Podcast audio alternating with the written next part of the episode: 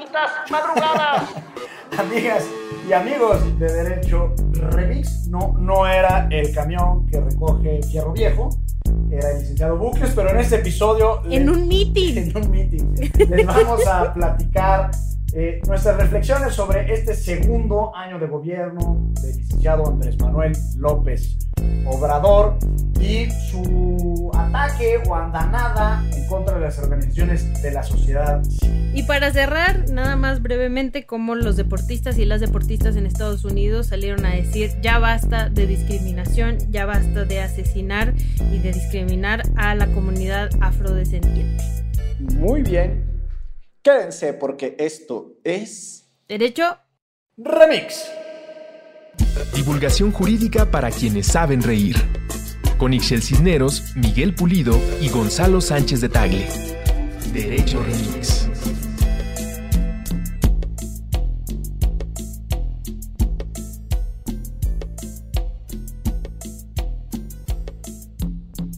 Semanas de sobresaltos y de discursos, de discursos muy apalabrados, diría el gran Mario Moreno Cantinflas, y mm, con la sorpresota de que además tenemos al segundo mejor presidente del mundo, así como tenemos al segundo himno nacional más hermoso del mundo, también ya nuestro señor presidente en la semana de su informe de gobierno nos hizo saber a todas y a todos los mexicanos que por aclamación global es el segundo mejor jefe de Estado. ¿Cómo están, gente bonita de Derecho Remix? Muy bien, aquí sobrellevando la pandemia, el encierro, pues con todos los menesteres que ya sabemos, amigas y amigos de Derecho Remix. Pero, Manito, ¿quién es el mejor presidente del mundo si no es López Obrador? Pues eso no nos lo alcanzó a decir, solo nos ah, nada más somos el segundo, nada más es el segundo. Sí, en el- lo del himno sí sabemos que es la marsellesa, pero por cierto, si ustedes le ponen segundo mejor himno del mundo en Google, resulta que es una cosa que también dicen los chilenos, también dicen los colombianos, también dicen los ecuatorianos, y lo simpático de esto es que en todos los casos, eh, quien nos ganó a toda América Latina es la marsellesa. Y hasta la Marcha Real Española creo que también está, en- está bien catalogada, Manito. pero ¿y eso quién lo define? Oh, sí, este es mejor que... No, es un mito popular que te enseña, por lo menos a mí en la escuela nos lo decían las maestras, tenemos el segundo himno nacional más hermoso del mundo. Y también la historia, ¿no? De que al González Bocanegra o al Jaime Nuno, a uno de ellos dos, lo había encerrado su esposa y no lo dejó salir hasta que no terminara de componer el himno. Claro. Y es de muchos mitos, o sea, la, la historia mexicana está llena de esos mitos. Y entonces era como una cosa de que el himno mexicano había ganado en un concurso así de, De himnos. global de himnos nacionales, el segundo hermoso lugar, que diga, el segundo honroso lugar. Mira tú, y apenas uno enterándose. Mi papá decía que nosotros, eh, de- del himno decía que éramos el tercero, pero que nos llevábamos las palmas del primer lugar por lo que hace a la bandera nacional. Ah, Así aleatoriamente le digo, papá, ¿cuál era la fuente? ¿Dónde lo consultaste? Este, no, no, no, se sabe. Ah, bueno, pues muy bien. Historia oral. No es de dominio popular.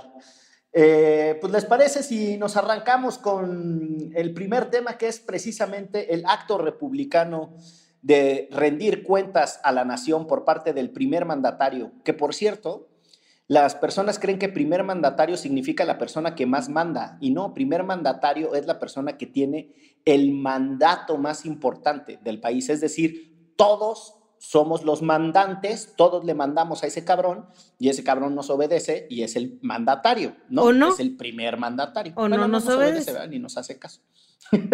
Sí, yo creo que más bien le vale sorbete, ¿no? ¿Cómo ven este, este segundo ciclo? Bueno, todavía no se hace el año completo, pero esta mm, segunda vuelta a la obligación de informar a los ciudadanos mexicanos lo que ha hecho desde la presidencia de la República, el compañero López Obrador, como le dice Fernández Noroña, A quien no mandamos a saludar a Fernández Noroña. No sé ustedes, pero cuando menos ni de recontrachiste. desde mi espacio personal. Chela Güera, Híjole, este, pues según él todo está perfecto, pero yo tengo otros datos como, este, según él ya estamos a punto de salir de la crisis del coronavirus, nos ha ido a toda madre en la cuestión económica, ¿no? Este, ya todos sus compromisos casi cumplidos, pero pues a mí sí me anda quedando de ver varias cosas. Empiezo por mi tema favorito que es la capacitación de policías civiles, una Guardia Nacional realmente civil y no una Guardia Nacional militar como es la que tenemos, ¿no? La estrategia militarizada continúa, digan lo que digan los obradoristas. Nos aventó también un balde de agua a las organizaciones de la sociedad civil la semana pasada, pero tiene desde que empezó el sexenio dándonos candela diciendo que este, no trabajamos y además ahora recibimos dinero del extranjero. Entonces yo no veo ni para atrás ni para adelante con la cuestión del COVID. Nada más siguen en aumento las cifras de, de muertos y también la cuestión económica, ¿no? Creo que nos está pegando por todos lados. Cada vez hay más desempleo, menos empleos formales, ¿no? Más empleos informales. Y mm, no hablemos del caso de mujeres, porque ahí no solo seguimos igual, sino que vamos peor. La violencia en contra las mujeres ha aumentado porque estamos muchas de nosotras en nuestras casas con las personas que regularmente nos agreden o la tensión que se ha generado el tener que estar en el mismo lugar que tu agresor, pues todavía ha aumentado la violencia y el que también supuestamente estemos en nuestras casas tampoco ha disminuido la violencia del crimen organizado. Podemos hablar de estados como Guanajuato, donde está descontrolado, ¿no? Este, justo a unos amigos los acaban de secuestrar en Michoacán. Cosas que siguen sucediendo, pues, ¿no? O sea, así como que aventar palomas al aire, porque ya qué felicidad es el México que todos deseamos, ¿no? Entiendo que en dos años era muy complicado restablecer el orden en un país como el que teníamos, con dos exenios de guerra contra el narcotráfico, estrategia de seguridad total y absolutamente militarizada, ¿no? Desbordados los cárteles en los estados y la violencia en los estados. Aún así, había cosas que él había prometido y por las que muchos de nosotros y nosotros votamos. Y ahora nos está pues dando un revire, ¿no? En principio, a mí me lastima mucho sus comentarios hacia la sociedad civil organizada, en principio porque muchas personas de la sociedad civil organizada trabajan en su gobierno, ¿no? Y no puedo entender cómo es posible que salga a decir estas cosas de que no rendimos cuentas, que recibimos dinero del extranjero solo para atacar a su gobierno, lo cual no es así y ya platicaremos más adelante del tema. Y en el caso de mujeres, que también diga que pues, que parece que lo estamos soñando, ¿no? Que la violencia en contra de las mujeres no existe y que cada vez está reconfigurando ese camino porque las familias vamos a salir adelante unidas porque es la estructura más importante de México, ¿no? Dejarle esa carga ahora también a las familias me parece absolutamente tremendo y despreciable de un Estado que se dice democrático que no está volteando a ver un tema tan importante como este. En uno, por ejemplo, eh, volviendo a lo de las organizaciones, que en uno de sus mítines habló sobre el proyecto integral Morelos, diciendo que, hablando en contra de las personas defensoras que estaban en el proyecto integral Morelos, y días después matan a uno de los defensores, ¿no? A Samir. Entonces, todas esas cosas eh, me han traído como mucha, o sea, sí, mucha decepción por lo que yo pensé que podría ser en este gobierno, pero también muchas ganas de seguirle exigiendo, ¿no? A pesar de que yo me siento, ya lo había dicho en este espacio y en otros, yo me siento corresponsable al haber votado por él, entonces yo no voy a permitir ni voy a decir como, ay, pero apenas son dos años, vamos a esperar. No, o sea, yo voté por algo y me siento corresponsable al respecto y entonces voy a exigir que mi voto valga, que a lo mejor me voy a quedar este, solita exigiendo, para cómo están las redes sociales y para cómo está depolarizado el país, pero no importa, ¿no? Yo igual seguiré exigiéndole a este presidente lo que pensé que nos iba a dar y lo que prometió que nos iba a dar. Es cuanto, compañeros. Se escuchan los vítores y las vivas a la... a la respuesta al informe de gobierno que le da la ciudadana Ixchel Cisneros Soltero.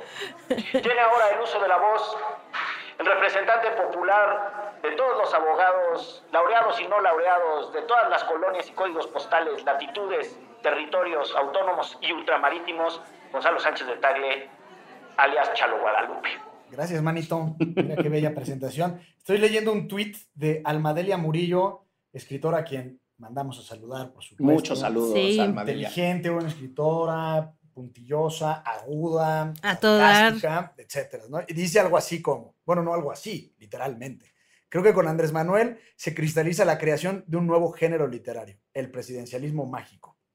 Y, coincido con ella.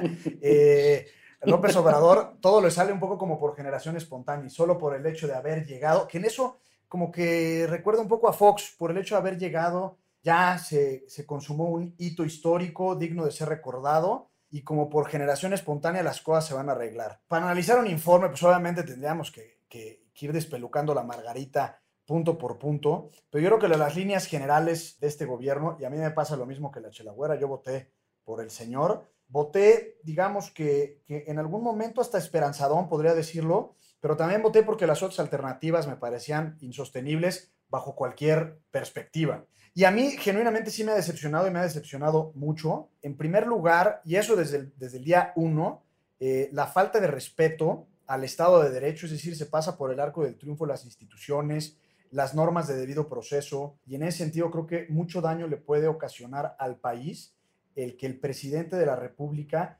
no, eh, digamos, no siga él mismo, pero sobre todo convoque o diga eh, de manera muy airada y abierta que para él es más importante la justicia que el derecho. No me acuerdo cuál es la frase, el otro día tú la decías, Manito, eh, pero me parece que es muy delicado. Y en ese sentido también, y, coincido en que hay ciertas cosas que son positivas, que se sometan a consultas populares, plebiscitos y referéndums, porque es una renovación de la democracia. Hay ciertos temas y ciertas cosas en las que la gente sí debería de participar e interactuar de manera directa en ese proceso de toma de decisiones pero me parece que la forma en la que él ha procesado las consultas populares, pues es también una burla. Eh, por un lado, le da en la torre a la institución de la consulta popular en sí misma, y vemos, por ejemplo, me parece que fue por ahí en Gómez Palacio, en donde a mano alzada eh, el propio presidente determinó y resolvió que no se iba a hacer una especie de proyecto de infraestructura similar a un Metrobús. Lo mismo, aun cuando no estemos de acuerdo eh, con Constellation Brands en Mexicali, pues, consulta popular así medio, medio pedorrona y se echa para atrás un proyecto que si bien podía tener muchos impactos medioambientales y de derecho a las comunidades, etcétera, pero no es la forma de hacerlo, ¿no? Por otro lado, también creo que se ha exacerbado mucho la incapacidad de él y de su equipo de recibir críticas, críticas constructivas, todo lo ve como, como, como un enemigo y como un ataque, entonces en ese sentido creo que pierde su gobierno, perdemos los mexicanos y pierde la democracia en la medida en que una crítica razonable, eh, argumentada, pues en realidad lo que hace es elevar el, rango del debate y obligar a quien está en el gobierno a, mejorar sus posturas y mejorar sus ideas. Y por último, es un comentario muy general. Yo creo que, los presidentes o los líderes en términos generales deben ser medidos, en la, medidos históricamente en su capacidad para construir y para proyectar un mejor país y una mejor sociedad hacia el futuro. Y aquí Estoy cierto que habrá quienes estén de acuerdo y quienes no, sobre todo en detalles y temas en particular, pero creo que López Obrador en gran medida, eh, no quiero decir la palabra destruido, pero ha desbaratado muchas instituciones, muchos procesos que tomaron muchos años construirse sin sustituirlo por nada a cambio.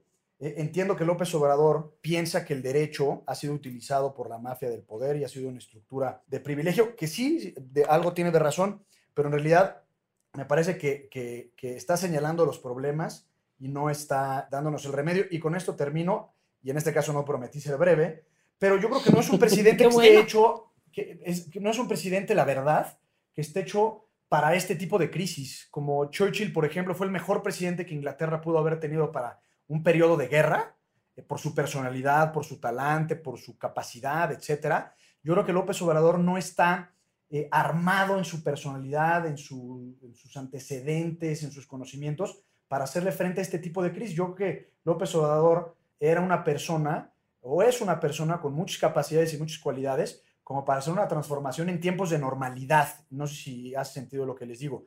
Pero esta crisis yo creo que de alguna forma puede representar el tiro de gracia a su proyecto transformador. Y entonces ese sería mi balance, mis queridos. Muy bien. Se nota y se incluye en el diario de debates la posición del abogado más laureado. Y ahora para, te presento yo, manito, te presento, ¿no? para que no te sientas feo. Como citatir, y con ustedes, el licenciado Miguel Ángel Pulido Jiménez.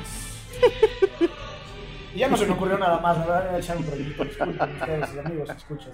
Sí fue de, sí fue de citatir. Sí. Eh, se reúne en su asamblea anual con el trabajo y el esfuerzo de los tres sectores apoyando la transformación de México. Citatir, CTM. A ver, yo creo que eh, hay un montón de planos de análisis sobre lo que ha hecho o dejado de hacer la 4T desde una perspectiva mm, político-jurídica. Me parece que Ixel le da el clavo a decir cuál era el propósito de disponer de las Fuerzas Armadas y cómo empezó el intríngulis en el que se metió la 4T con lo de que sí eran policías, pero no eran militares, porque la Guardia Nacional se iba a conformar con la policía militar y la policía naval, y entonces la propia secretaria de gobernación no sabía cómo salir de su trampa, que si lo tomamos como referente, yo creo que lo, a lo que hay que prestarle atención, más allá de la dimensión estrictamente operativa, es decir, los soldados siguen haciendo muchas cosas que le tocarían a las autoridades civiles, lo mismo que, mm, los marinos.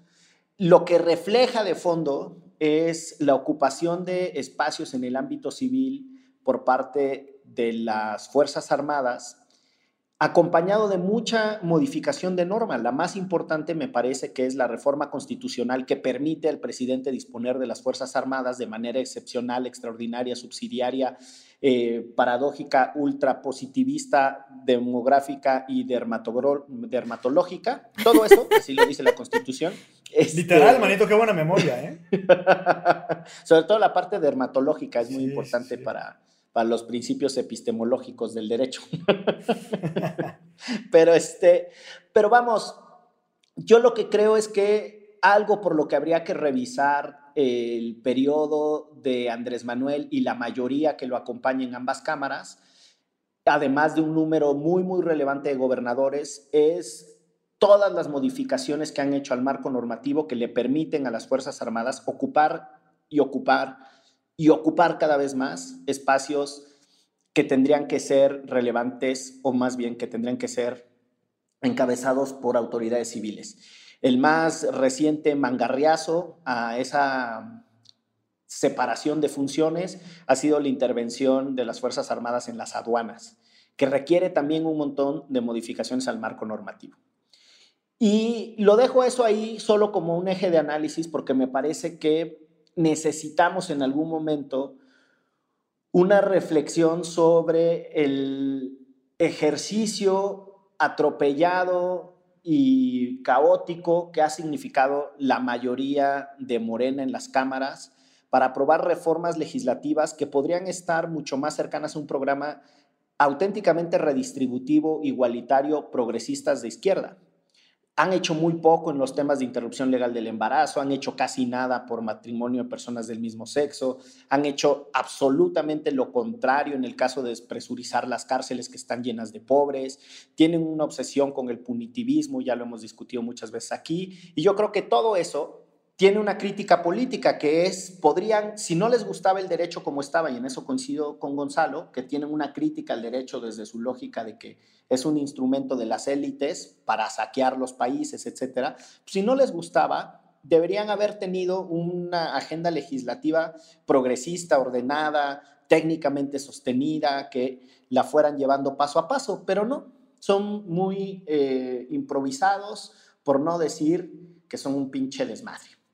Después, yo creo que hay una paradoja, y esto ya es estrictamente en lo cómo lo político ha venido recibiendo cambios jurídicos, en esta idea de que el, día del informe de gobierno era el día del presidente. ¿no? Entonces, para quienes somos bastante mayorcitos, estamos acostumbrados a hacer memoria y ver la imagen del presidente paseándose, haciendo saludos corto, corto, largo, largo, así como la chelagüera cuando fue la reina de la secundaria, así Claro, claro. Aventando flores.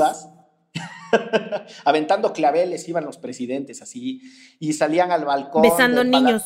de Palacio de Gobierno, besando niños y siempre había una representación del México diverso, ¿no? Y entonces había una persona vestida de obrero y uno de bombero y un indígena y un... ¿Cómo? ¿No eran de verdad?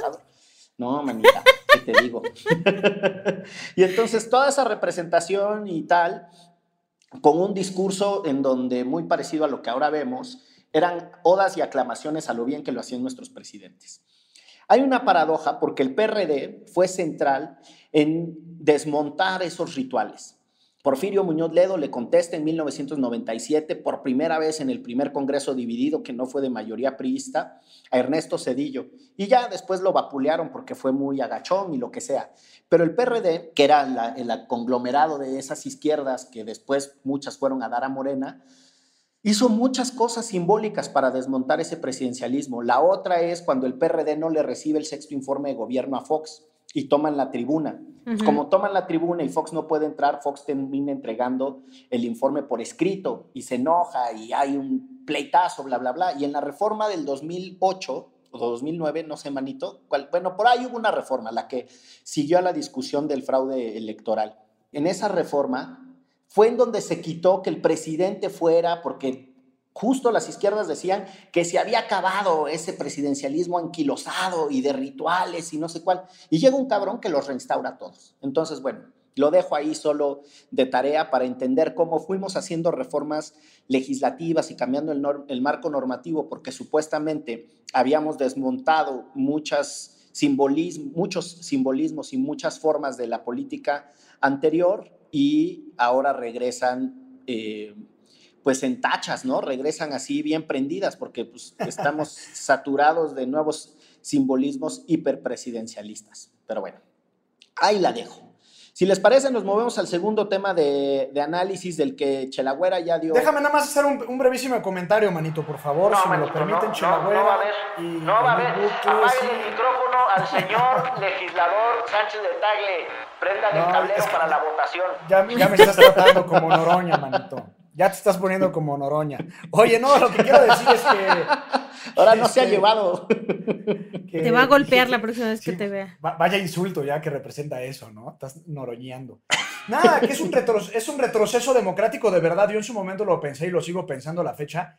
El hecho de que nuestra cultura política sea tan rupestre, tan silvestre, tan arcaica, que no pueden estar en un mismo recinto el titular del Ejecutivo Federal y, el Congreso de la Unión, porque recordemos que en el informe se estarían, en, las sesiones de Congreso General están tanto el presidente, como, eh, tanto la Cámara de Diputados como senadores en pleno, y que no existe la capacidad democrática e institucional de que se echen un tiro y un diálogo eh, democrático, mesurado, que quien conteste el informe lo conteste con fundamentos, digamos, pasar más a una especie de diálogo semiparlamentario en la medida en la que realmente es un informe de cara a los representantes populares y por lo tanto de la nación. En ese sentido, para apuntar nada más lo que decías, Manito, me parece que habla muy mal de nuestra cultura política y democrática. Es cuanto. Muy bien.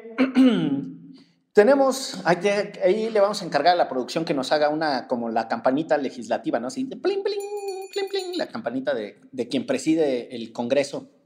Ándale. Eh, tenemos el otro tema, que Chelagüera ya dio un primer rozón al presidente, ya le aventó la mina, que es la... Es que se pasa de lanza, si está como para su, su empellón. la crítica que hace el presidente a el financiamiento extranjero, porque eso es propiamente lo que denuncian, para enfrentar a su proyecto del tren Maya, porque me parece que la ecuación para ellos es muy simple, es dinero extranjero contra mi proyecto porque en realidad están contra mí. Y así me parece que es como en su cerebro se procesan las ideas. Y pues Chelagüera ya nos decía mm, al inicio que bueno, pues que es un despropósito y pues ese es el otro tema que tenemos para el análisis. Es suyo el micrófono, eh, señora legisladora. A ver, primero, cuando empezó el sexenio, ¿no? Dijo que el gobierno mexicano, el gobierno federal, ya no iba a dar dinero a las organizaciones de la sociedad civil, ¿no? ¿Se acuerdan? Y le quitó eh, mucho dinero que después, además, bueno, hubo toda una campaña y los refugios para mujeres y bla, bla, bla, lograron que se les volviera a dar cierta cantidad, pero al principio fue, nosotros no vamos a jugar ese juego que jugaban los gobiernos y no le vamos a dar dinero a las organizaciones de la sociedad civil, este, no van a recibir un peso desde el Estado. Eso fue al principio.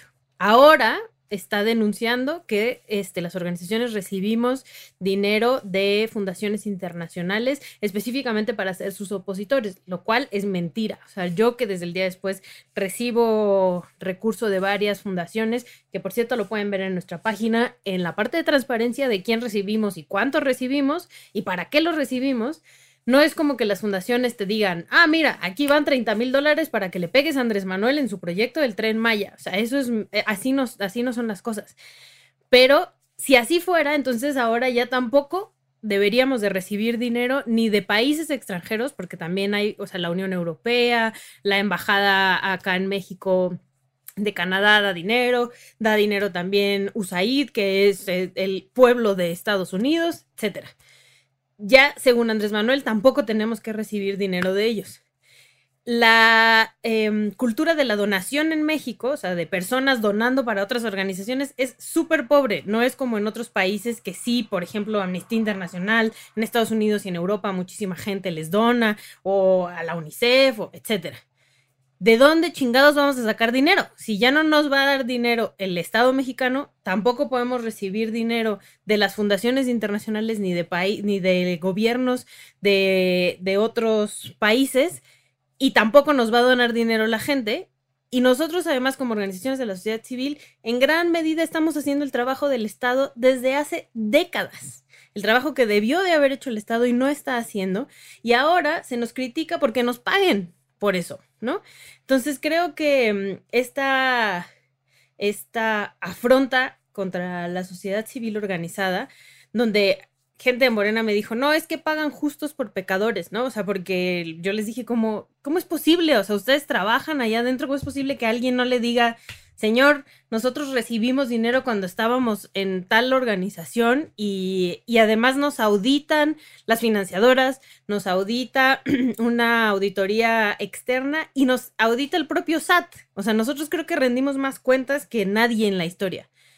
Y resulta que para el presidente y para mucha gente que sigue al presidente, somos lo peorcito de este país. Sin organizaciones de la sociedad civil no se hubiera sabido el caso de Ayotzinapa, no se hubiera sabido el caso de Tlatlaya, no se hubiera sabido el caso de Acteal, no se hubiera sabido el caso de Atenco. Todas esas, todo ese trabajo, los colectivos de, de familiares de personas desaparecidos en todo el país, la búsqueda de desaparecidos en el país, lo hacen las organizaciones de la sociedad civil. Entonces, de verdad, para mí eso sí ya fue la gota que derramó el vaso y es como no solo no haces la chamba, sino que ahora nos estás poniendo todas las piedras en el camino, habidas y por haber, y nos estás poniendo a la gente en contra, que de por sí no la teníamos de nuestro lado porque no hemos sabido explicarle a la gente cuál es nuestro trabajo, y ese es nuestro problema. Pero ahora, desde una mañanera, nos exponen como los malos. Y todos son los malos. O sea, no es como que digan, hay organizaciones de la sociedad civil que se chingan la lana, que es verdad y otras no, y hay otras muy valiosas. Eso no lo dice, nada más dice y pone los nombres de las organizaciones, además, que eso me parece súper peligroso, porque México es el país más peligroso, por ejemplo, para defender el medio ambiente, para los defensores del medio ambiente. Es donde más los matan y donde más los agreden. Y los pones ahí y dices los nombres de las organizaciones que están trabajando y están poniendo amparos en contra del tren Maya, que además es eh, un derecho que tienen no solo las, las organizaciones, sino los pueblos indígenas, en ese caso específico del tren Maya, a estar en contra de un megaproyecto. Entonces, ahí sí me encabrone. ¿Es cuánto? Manito.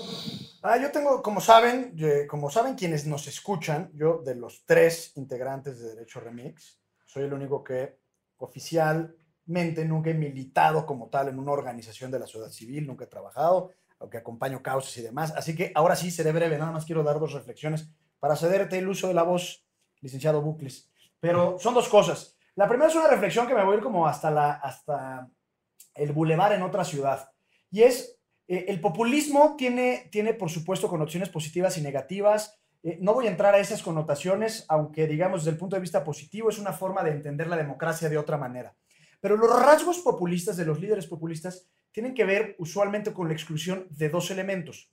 Uno puede ser con tu propio pasado, que son los privilegios, es decir, la diferencia de clases como tal, eh, que usualmente sería un populismo de izquierda, y otro es con lo, con lo extranjero, con lo foráneo, con lo, con lo xenófobo, digamos. Esta expresión de López Obrador de que gobiernos extranjeros y fundaciones extranjeras están apoyando y dándole feria a personas físicas o morales que representan ciertos intereses en México para eh, establecer esas agendas, empieza a poder a, tener un tinte, digamos, de, un populismo excluyente hacia afuera. Y eso simplemente lo dejo como para, para, picar ahí algún, algún botoncillo. Y el otro que me llama la atención es de, de Chelagüera, que, que, este debate, o, cuando menos todo lo que dijiste, Chela, eh, yo lo pondría a un nivel todavía más abajo. ¿Y qué importa si una fundación extranjera te da dinero para defender eh, eh, el ecosistema en la península de Yucatán en contra del tren Maya? O sea, en principio no es ilegal y no tiene absolutamente nada de malo. Nada. cuando decías, pagan justos por pecadores, ¿por qué incluso, me refiero a los que no se han robado lana, ¿por qué incluso tiene que haber pecadores? O sea, ¿por qué estaría mal que exista un grupo de la sociedad civil encargado de combatir un proyecto de infraestructura como el tren Maya. Es lógico dentro de la democracia, es natural, es normal, incluso diría que es positivo. O sea, incluso la premisa de poner en entredicho la legitimidad eh, en el medio, eh, de decir, oye, es que hay grupos que están atentando en contra de nuestros proyectos, digamos, atentando o, combatiendo nuestros proyectos. Bueno, ¿y? Oye, es que reciben lana de, de alguna fundación extranjera. ¿Y? Es un poco todo mal, ¿no? Hay varias cosas del, de lo que ha dicho Chelagüera, que suscribo totalmente, y también de los planteamientos del abogado Mal Laureles, por lo que me iré a algunos matices en la discusión. Hay una parte central de cómo llegamos a este debate y tiene principalmente que ver con la forma en la que el presidente entiende lo político y para qué se hace política. Me explico básicamente en dos ejes. Uno, es un hombre de acción, entiende que la política es estrictamente transformativa y eso tiene mucho que ver con lo que ya hablábamos hace un rato, que le estorban las formas, las instituciones, procedimientos que él cree que son estrictamente burocráticos porque no permiten hacer que haya revulsivos sociales, le frustran. Y entonces, como no creen ellos, eh, y cree en la acción, es un hombre extraordinariamente pragmático. Hay que ver quiénes son las personas de su entorno que son poderosas. Jade Kolpolevsky incluso no se peleó con Bonilla, el de Baja California, porque entiende que si alguien cree en algo, pues que se aviente y que se eche el tiro. Tiene muy cerca a Monreal, casi hace vicepresidente a Marcelo, que tendrá muy bonitas formas y extraordinarios modales, y un francés muy pulido y un, eh, y un inglés muy fino, pero es un güey extraordinariamente pragmático, su propia trayectoria política lo muestra. Y nos podríamos seguir así con otros personajes que le gustan al presidente porque son personas de acción. Entonces, ahí hay un eje de cómo entiende la política. Y la otra, me parece, eh, que entiende la política estrictamente en la matriz histórica, que era organizarte para tomar el poder. Si no quieres tomar el poder, no estorbes, ¿no? Y eso, su su propia trayectoria está llena de discursos y entrevistas en donde le da durísimo a las ONGs y a los periodistas que se asumen neutrales y lo que dice es, no existe esa mamada. O sea, las ONGs que si no van a hacer política, bien que se quiten, ¿no? O sea, son vividores y son perros de azotea y solo ladran y no se bajan a los chingadazos. Y si entendemos esa segunda parte de cómo él, asume la política con su propia trayectoria que está basada en el conflicto, es un detonador de conflictos, pues el presidente tiene normalizado, o sea, si metemos todos en una bolsa, el presidente tiene normalizado decir, pues qué, a mí me han atacado toda la vida y estoy libre, ¿no? Estoy limpio, ni una, ni una pluma le han eh, quitado al gallo, decía, ¿no? Cuando los videoescándalos de Bejarano y la madre. O sea, es decir, a una persona que tiene esas esas cosas te registro incluso, insisto, histórico en sus propios discursos, declaraciones y entrevistas, pues va a ser muy difícil que la movamos con otras maneras de entendimiento de la política mucho más completa y mucho más compleja, insisto, en donde las organizaciones de la sociedad civil juegan otro rol, el periodismo de investigación juega otro rol, el debate informado, otras estructuras asociativas como los colectivos, ¿no? No los entiende y no solo no les entiende, no le gustan porque la matriz clásica de la política dice que todo lo que corre fuera de la forma organizativa para tomar el poder estorba. Y así lo entienden, ¿eh? O sea, es un pensamiento muy anquilosado, yo no lo defiendo, yo lo que digo es, pues siempre ha sido público, siempre ha pensado eso de nosotros. Y si ustedes ven el contraste entre el gobierno de Andrés Manuel y el de Marcelo Ebrard, cuando ambos fueron jefes de gobierno de la Ciudad de México, Marcelo Ebrard solicitó una audiencia ante la Comisión Interamericana con la oficina Ombudsman. Y fueron él y Emilio Álvarez y Casa, entonces presidente de la Comisión de Derechos Humanos del Distrito Federal, a una audiencia para presentar el programa de derechos humanos de la Ciudad de México, programa que construyó el gobierno de Marcelo con setenta y tantas organizaciones de la sociedad civil y a donde Marcelo fue absolutamente a todos los actos públicos de presentación de ese programa de gobierno. Andrés Manuel nunca recibió a las organizaciones y no se paró en ningún informe de gobierno de Emilio Álvarez y Casa, en ninguno, nunca fue. Le rechazó todas las recomendaciones, ¿no? De manera mecánica. Entonces ahí tenemos un contraste entre algo que pareciera un proyecto de izquierda unívoco, pero que en realidad está muy cincelado por el estilo personal de eh, gobernar. Y una última nota, Chelagüera ya lo dijo, hay eh, muchísima regulación, el sector de la sociedad civil mexicano está extraordinariamente regulado. Paradójicamente, es mucho mejor la información del portal de transparencia del SAT, de la sociedad civil, o sea, hay un portal de transparencia que se arma con la información que las organizaciones deben darle al gobierno de, de al gobierno federal, a la autoridad hacendaria, y ese portal tiene mucho mejor información que la chingadera esa que presentó eh, Jesús Ramírez Cuevas. Con eso les propongo, compañeras, compañeros. Espere, compañero, quiero decir algo rápidamente. No me Entiendo... la palabra, compañera, o le apago el micrófono otra vez.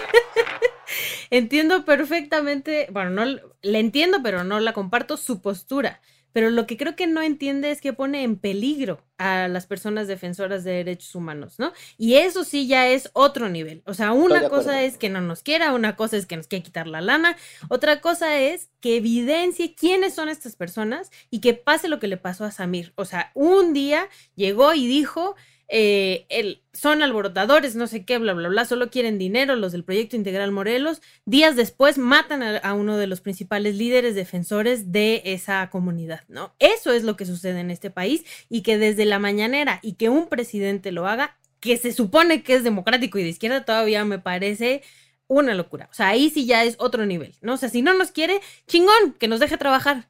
La onda acá es que está poniendo en peligro a un montón de personas. Estoy totalmente de acuerdo. Y yo solo estaba tratando de explicar la ruta de pensamiento del presidente. Por si alguien quedó confundida o confundido, ni de lejos la comparto. Estaba simplemente tratando de hacer eh, un argumento y el desarrollo de un eje de análisis.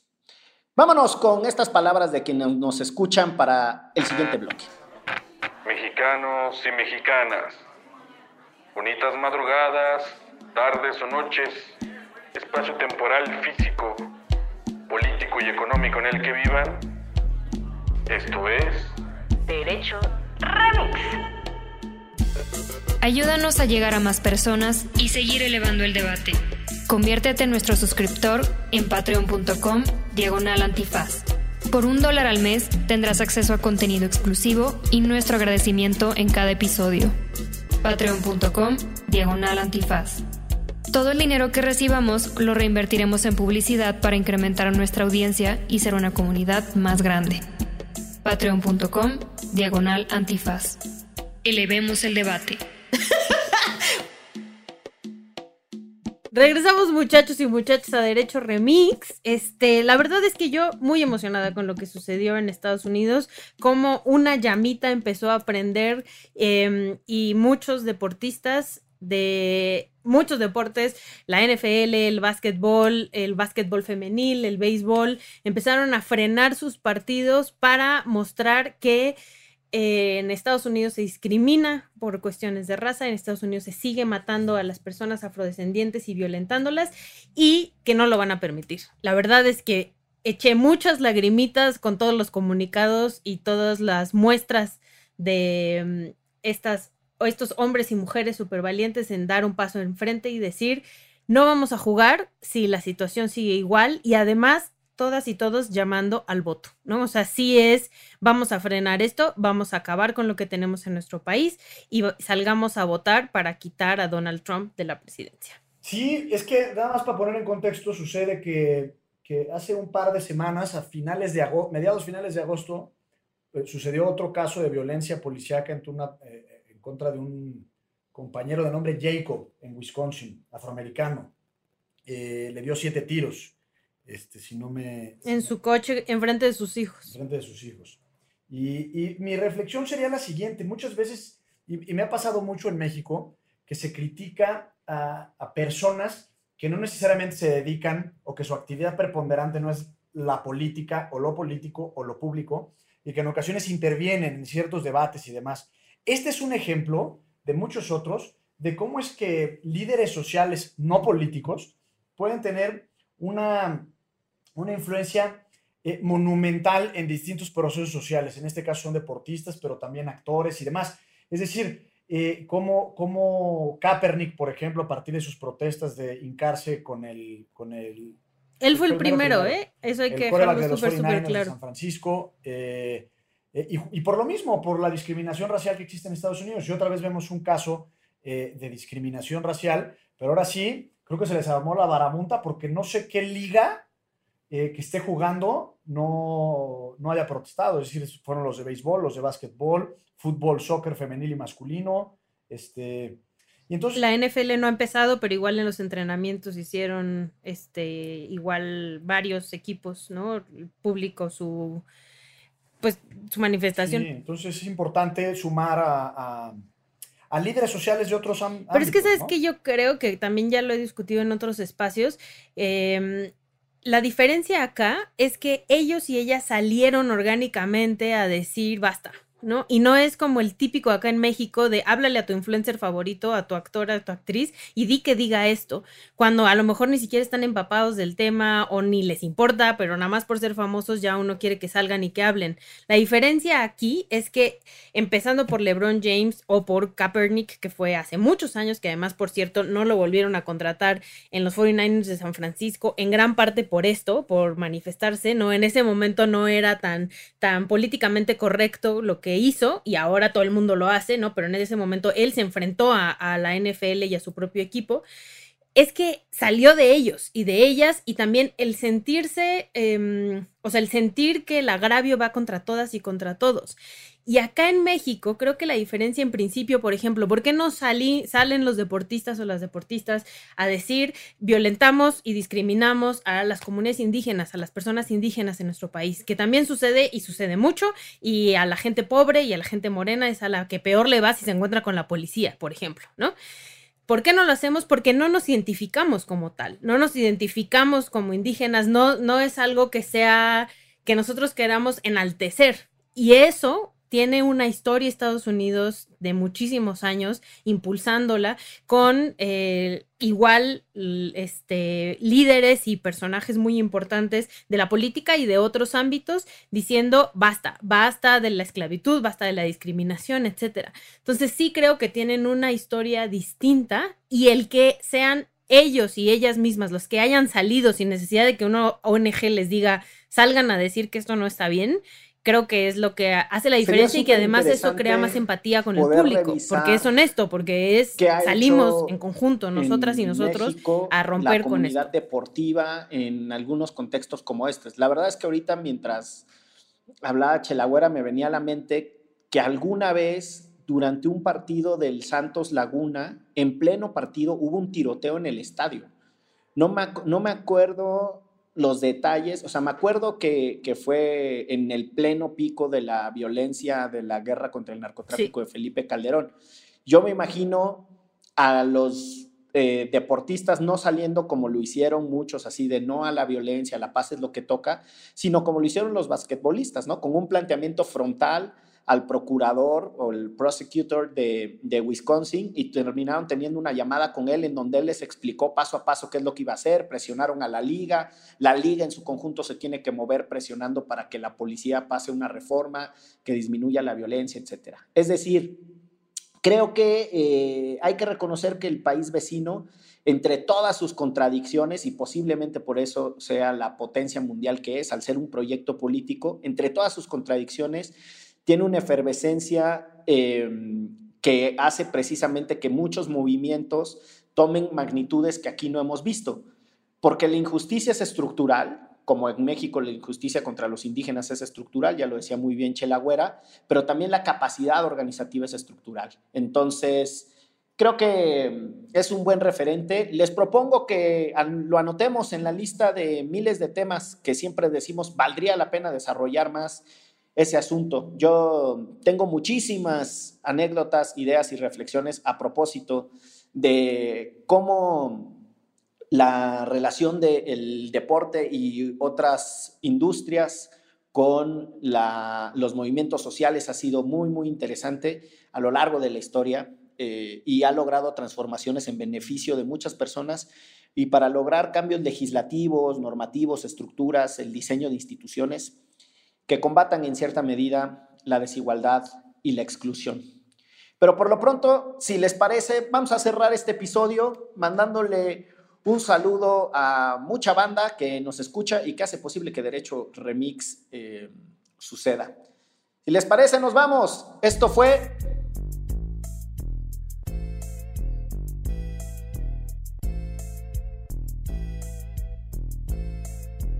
Derecho. Remix. Divulgación jurídica para quienes saben reír. Con Ixel Cisneros, Miguel Pulido y Gonzalo Sánchez de Tagle. Derecho Remix.